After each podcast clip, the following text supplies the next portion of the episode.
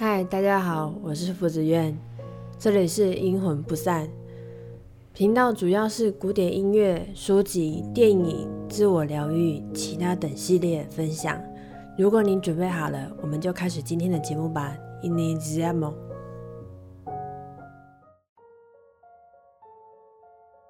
嗨，大家好，我是福子苑，又到了我们的经典电影系列。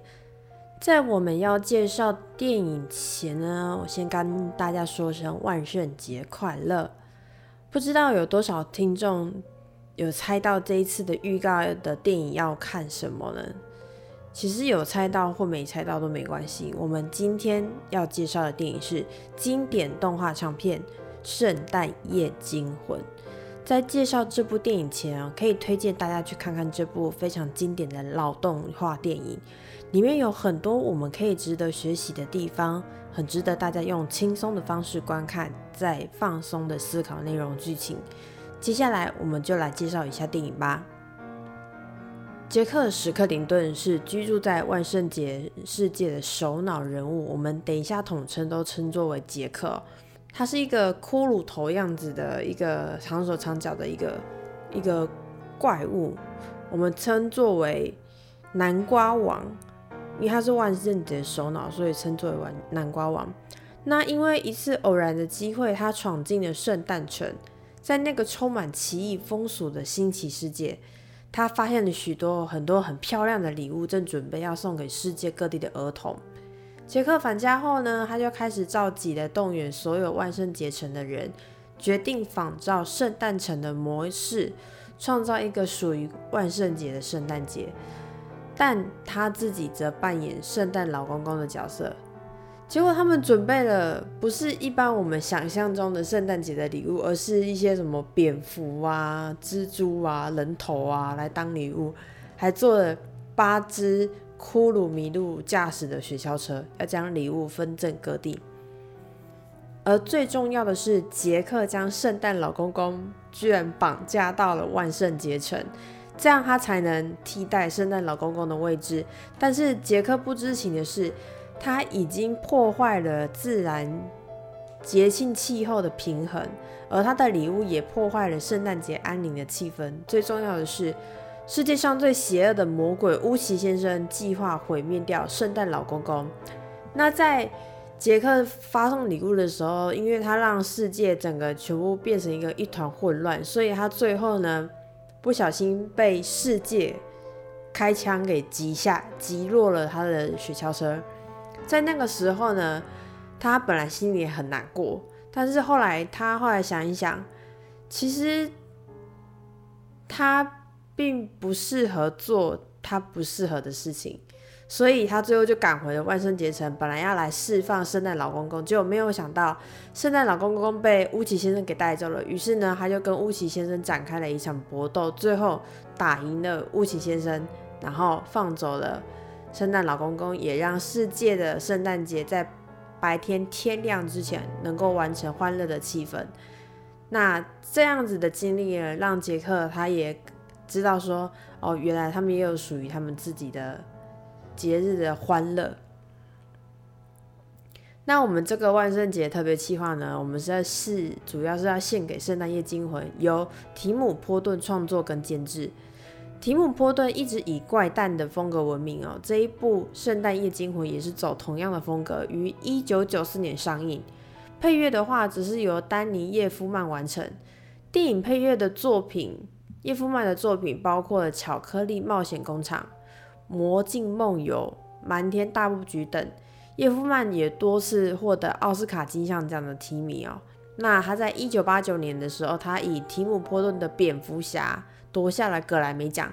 后来再以欲望师奶电视剧系列获艾美奖的肯定。另外，叶夫曼也制作了辛普森家庭的主题曲，以及为圣诞夜惊魂的裤头杰克，还有地狱新娘里面的一角现身配音哦。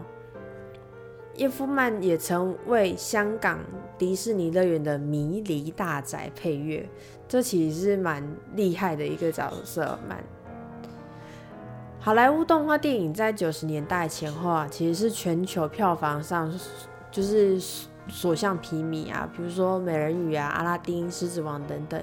由于故事温馨感人，制作又很精良，所以成为了老少咸宜的视听作品。但在熟悉的平衡动画之外呢，另外一种以操作木偶为主的动画片，不仅更生动立体，制作的困难度也更高。《圣诞夜惊魂》就是好莱坞推出的第一部偶动画惊悚长片。制作人提姆·波顿早在1981年的时候，于迪士尼担任动画制作时，即开始策划了本片。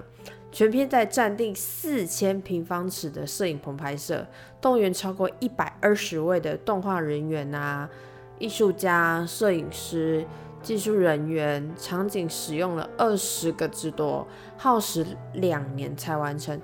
为了维维持整部场面的一致水准，他们制片还聘请了一个叫做艾瑞克·祖格坦等十四位偶。偶动画权威来指导他们的技术人员。由于制作技术难度非常高，即使在一流人员的高效率工作下，六十秒的镜头平均哦，平均也要耗费一个礼拜的工作天。六十秒要耗费工作天，我们看的电影有两个多钟头，各位想想看。两个钟头一百二十分钟，他总共要花多少天时间？所以的确花两年的时间是非常已经非常厉害了。在人物声音方面的话，他们只是聘请喜剧的明星凯撒琳奥哈拉以及威廉希金等人助阵。那我们接下来再看一下制片提姆波顿早年曾受迪士尼旗下的子公司动画训练。制作的偶动画短片《纹身》则获得芝加哥影展的殊荣，而后他转而拍摄《阴间大法师》《剪刀手爱德华》《蝙蝠侠》等片。哦，这三部片都是很有名的片，作品多以个人童年经历及幻想为蓝本，充满浓厚的童话色彩。而他在拍片的时候，也会根据本片情节自写自绘出版一本童话书。我觉得这个还蛮有趣的。根据了他的那个情节，然后自己又又又出版了一本童话，这样子，这算是这蛮怪怪诞的一个人哦。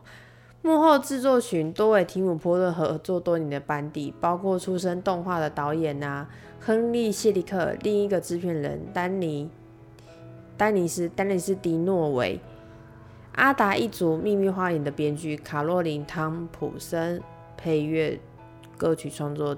就是用艾弗曼来担当这部片，除了技术之外，就属配乐非常强大，有非常角色的表现都是透过唱歌，所以这整部长片里面满满的音乐，满满的主题曲。但是碍于版权的问题，所以我没有办法放给大家听。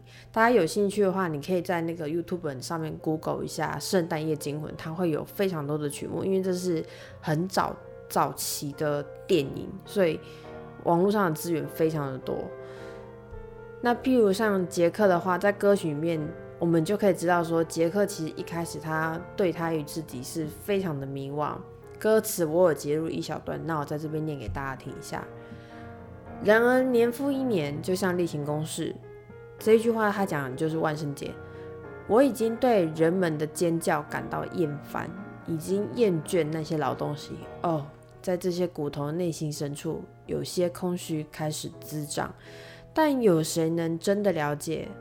我厌倦了我的冠冕，他是南瓜王，然后每年都一直不断的重复去准备万圣节这样子，他觉得非常迷惘，因为他觉得年复一年很像例行公事，所以他才会才会去找到了圣诞老。老人其实他他是因为他走进了森林里，然后不小心掉进了圣诞城，才会发现那些有趣的事情哦。那从歌词里面我们可以知道，其实杰克一开始对于自己的身份是感到迷惘，而且又打不起精神，就跟我们之前呃前昨天我发了一个初中初中的的录音，其实他也是一样。他已经迷失了他一开始万圣节的初衷，但后来在经历模仿万圣诞节之后，杰克才明白，他的万圣节也是能带给人欢乐的，而不是一成不变的惊吓这种表现。这边我就举个例，我像现在万圣节这几天都能看到，就是有很多家长把小朋友就是装扮成各种不同不一样的样子，然后走在路上，就是会对着人家喊说不给糖就捣蛋。然后你就会看到小朋友就是提着笼，提着他的那个那个袋袋子，然后就开始跟人家要糖果。其实这也是某一种万圣节所带给人们的欢乐，让大家能够互相接触。这故事其实告诉我们一个道理哦：做自己能力所及的事情，以及要做的快乐。那以上呢是跟大家分享这部动画电影内容。那关于最后一句话，有一些感触。其实很多人。都想要把各式各样的事情，不管是工作也好啦，还是人际关系、情感类的，大家都很努力，想要达到自己的理想值。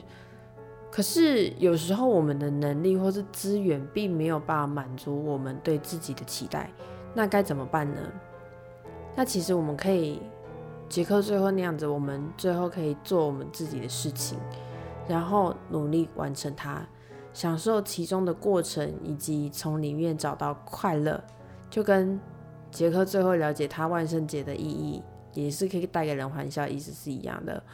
我们不用逼自己去做一些不适合或是压力大的事情，这样你的人生才有机会比较轻松，而且充满欢笑。其实重点就是我们去做我们能力所及的事情就好了。不要把自己逼得太紧，因为有的时候我们人会勉强我们自己去做一些我们可能资源没到的东西，然后想办法去把它解决掉。这个其实是非常有压力的一件事情哦，尤其是你在完成你自己的初衷，或是完成你呃分内该做的事情。那如果说你对你的工作如果觉得有点倦怠的话，以前我有呃，我一个朋友，他就跟我讲了一句话，他就跟我说，你可以试着从你的工作去找到一个你比较喜欢的点，比如说我是做行政的，那我喜欢做的点可能是呃跟厂商可能在接洽的部分，或者是我喜欢做呃某一个什么跟采购网接洽，类似这样子的事情。从你的工作里面去找一个你值得喜欢的地方，去支撑你讨厌的事情，这其实是蛮重要的一件事，算算是一种转换。那也许做着做着，那你也会至少你会觉得说，啊，我今天可以做这项工作，我也会比较开心，而且还是我能力所及的事情，这是非常重要的一个观念。那在这边分享给大家。以上的节目跟介绍还有新的，有任何问题的话，都欢迎写信或留言。感谢大家今天的聆听啊，love you，拜拜，拜。